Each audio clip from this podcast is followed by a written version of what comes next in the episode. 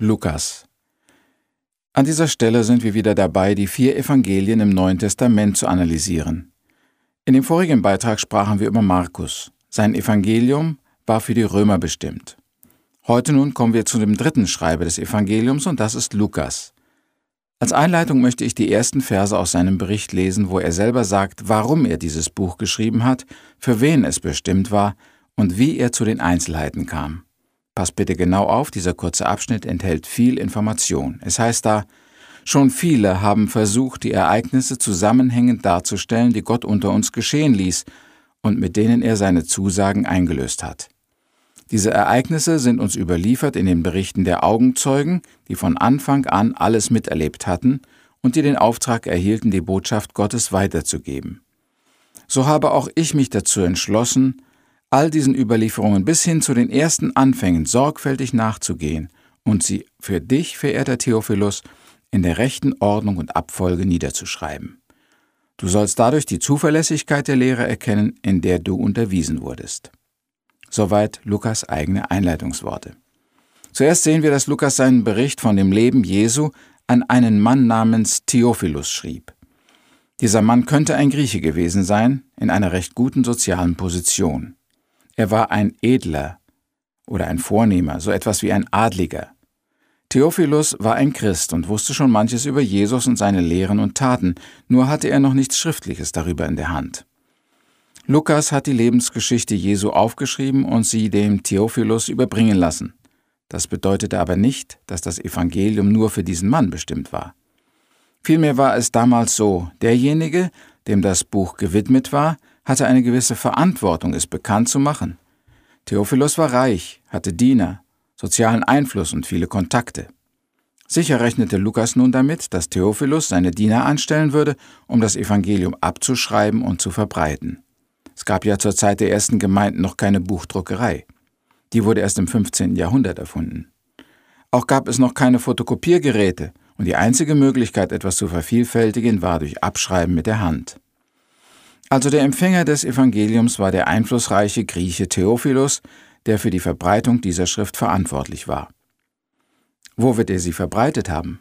Natürlich hauptsächlich unter den Griechen. Das wusste Lukas und hatte es auch bei seiner Abfassung bedacht. Matthäus schrieb für die Juden, Markus für die Römer und Lukas für die Griechen und Heiden. Die Griechen waren sehr am Menschen interessiert. Sie liebten den Sport und die Körperertüchtigung. In Griechenland hatten ja auch die Olympischen Spiele ihren Anfang. Um hohe physische Leistungen in Sport und Kampf hervorzubringen, trainierten die Griechen viel und disziplinierten sich. Noch heute sind die Spartaner ein Begriff und ein Synonym für Zucht und körperliche Disziplin. Aber auch der menschliche Geist stand im Mittelpunkt des Interesses. Es gab viele Philosophen und gute Schulen in Griechenland. Ihr Wissen und ihre Weisheit war weit bekannt.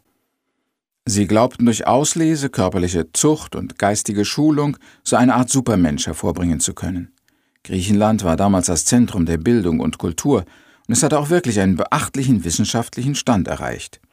Aber die Griechen waren auch ziemlich eingebildet und dachten, sie wüssten alles und man brauchte sie nicht zu belehren auch nicht über Jesus, den Erlöser der Welt.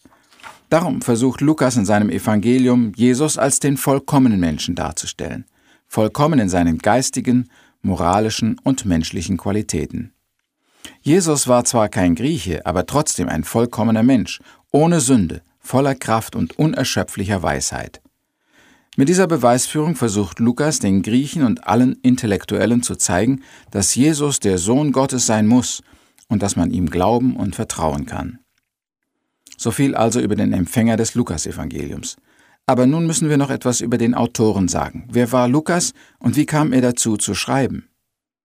Höchstwahrscheinlich war er selber kein Jude, sondern ein sogenannter Heide, also ohne besondere Kenntnisse der jüdischen Lehren und des Alten Testamentes. Lukas war ein Reisebegleiter des Apostels Paulus, der ihn manchmal in seinen Briefen erwähnt. Dort lesen wir auch, dass Lukas ein Arzt gewesen ist. Das bedeutet, dass er, ähnlich wie Paulus, zu den gebildeten Christen jener Zeit gehörte. Lukas war ein Wissenschaftler und hatte gelernt, wie man eine Krankheitsgeschichte erforscht oder Versuche mit Medizin anstellt. Mit der gleichen wissenschaftlichen Methodik und Genauigkeit hat dieser Arzt nun auch das Leben Jesu erforscht. Er berichtet nicht als ein Augenzeuge, sondern als einer, der Nachforschungen betrieben hat, der Dokumente studiert und viele Zeugenaussagen gesammelt hat. Eine seiner Hauptquellen dürfte wohl der Apostel Paulus gewesen sein. Mit ihm ist er ja auch gereist, dessen Predigten hat er oft gehört, und mit ihm hat er auch bestimmt über Jesus geredet. Man sagt, das Lukas-Evangelium sei das Evangelium des Apostels Paulus. Als Arzt hatte Lukas auch ein lebendiges, natürliches Interesse an Menschen und ihren Nöten. Er hatte Mitleid mit den vielen physischen und geistlichen Gebrechen der Leute. Das macht sich in seinem Bericht bemerkbar. Es ist natürlich, dass Lukas die Heilungen und Wunder Jesu mit besonderer Aufmerksamkeit verfolgte.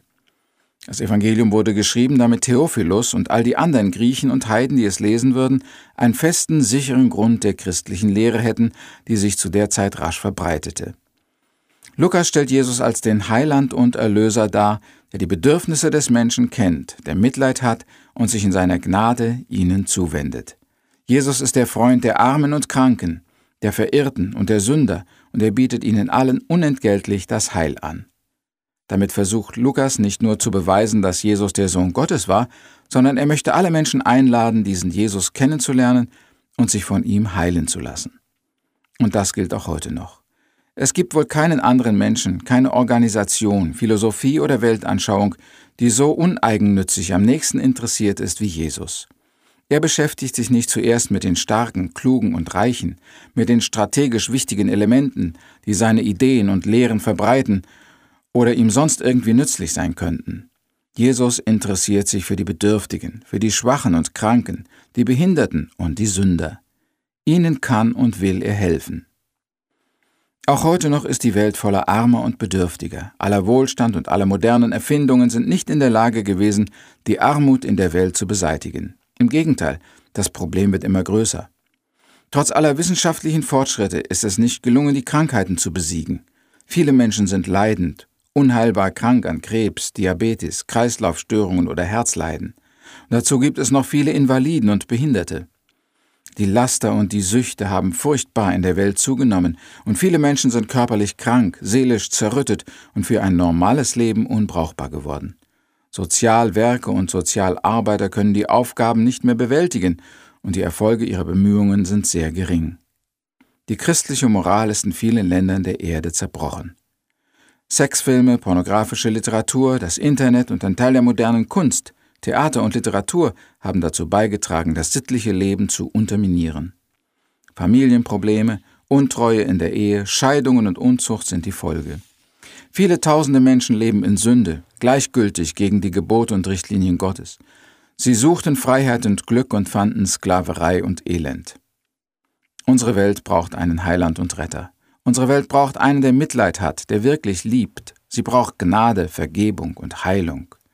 Jesus hat Interesse auch an dir, genauso wie er damals Interesse hatte an den verlorenen Menschen.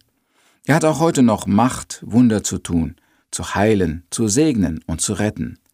Er ruft auch heute noch alle mühseligen und beladenen zu sich, um sie zu erquicken.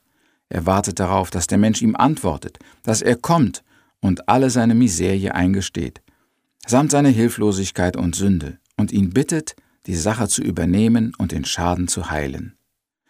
Bist du in Schwierigkeiten und Nöten? Was immer sie auch sein mögen, du kannst heute bei Jesus Verständnis und Hilfe finden. Im Lukasevangelium wird uns Jesus als der Menschensohn gezeigt, als der Erlöser und Heiland der Welt, der Mitleid mit dem leidenden und verirrten Menschen hat. Lukas selber war ein Arzt und Reisebegleiter des Paulus. Er war kein Augenzeuge des Lebens und Wirkens Jesu, Jedoch hat er genaue Nachforschungen über alles angestellt und sich bemüht, einen exakten Bericht zu geben. Als er schrieb, hatte er die Heiden vor Augen und besonders die Griechen. Und er sah in ihnen die leidenden, bedürftigen Menschen, die einen Heiland brauchen. Wir beten noch. Herr, wir danken dir für Christen wie Lukas, die uns in wissenschaftlicher Genauigkeit die fundamentalen Ereignisse aus dem Leben Jesu aufgezeichnet haben. Und Herr Jesus, wir danken dir für dein Interesse und deine Liebe zu dem elenden kleinen Menschen, der Rettung und Hilfe von oben braucht. Schenke, dass sich heute viele Hörer rufen lassen, mit ihrer Not zu dir zu kommen. Amen.